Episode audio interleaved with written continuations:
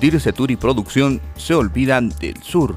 La Comisión de Producción, Comercio y Turismo del Consejo Regional de Ayacucho advirtió que las direcciones regionales de la producción y la de Comercio Exterior y Turismo del Gobierno Regional de Ayacucho no cumplieron con brindar todos los servicios de capacitación y asistencia técnica que debieron dar en sus respectivos rubros a las provincias de Lucanas y Parinacochas. De acuerdo al informe de los responsables, estas acciones no son ejecutadas por falta de presupuesto, pero tampoco demostraron haber realizado el sustento técnico para la ampliación presupuestal, con lo que lleva al incumplimiento de los objetivos y metas institucionales.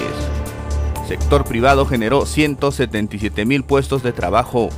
El empleo formal total a nivel nacional aumentó en 3.1% interanual a junio de 2023 con lo cual se agregaron 168 mil puestos laborales respecto al mismo mes del año pasado, informó el Banco Central de Reserva del Perú.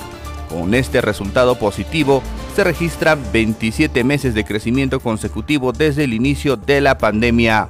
De esta cantidad, el sector servicios generó un total del 77% de los puestos de trabajo formales en el último año observan designaciones en Distrito Avelino. El órgano de control institucional informó que la revisión de expedientes personales y resoluciones de designaciones de funcionarios en cargos de confianza se evidenció que seis designaciones se efectuaron sin acreditar el cumplimiento de los requisitos aprobados en el manual calificador de cargos aprobados mediante la resolución de alcaldía número 313-2022. Los funcionarios que no cumplieron con estos requisitos son el director de atención al ciudadano y trámite documentario, Darwin Contreras Abregú, el jefe de asesoría jurídica Roger Zamora Palomino, el jefe de la Oficina de Planeamiento y Presupuesto Bernardo Quispe Chihuahua, el gerente de Fiscalización Administrativa y Ejecución Coactiva Maswell Arango Pacheco, el gerente de Desarrollo Económico, Turístico y Social Freddy Vázquez Barzola y el jefe de Tesorería Olga Marlini Orillana García. La Contraloría ha emitido un informe de recomendación para subsanar estas acciones. Advierten déficit de alimentos. El Ministerio de Desarrollo Agrario y Riego indicó que la producción agrícola sufrirá efectos negativos por el fenómeno El Niño. Los agricultores evalúan un aumento en los precios en la papa, el arroz y el maíz.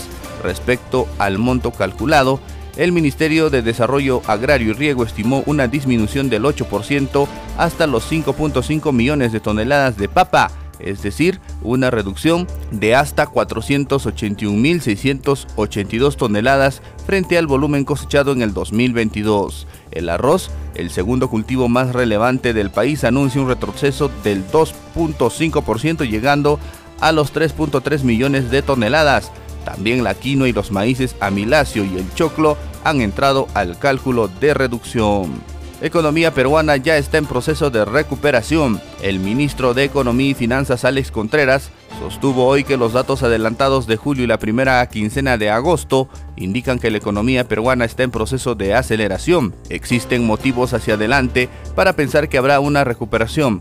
Los indicadores de julio se muestran mejores que junio y los datos de las dos primeras semanas también de agosto muestran una economía en proceso de recuperación, sostuvo el titular emergencia por déficit hídrico en Ayacucho. César Augusto Rojas Alca, presidente de la Comisión Agraria del Consejo Regional de Ayacucho, informó que el próximo 18 de agosto solicitarán la declaratoria de emergencia por déficit hídrico en la región. Dijo que este problema afectará económicamente a las proyecciones en los cultivos que se tienen para la presente campaña agrícola. El objetivo de la declaratoria es reducir los daños por ausencia de lluvias en los distritos de mayor riesgo, en donde se incluyen principalmente las provincias del sur de Ayacucho.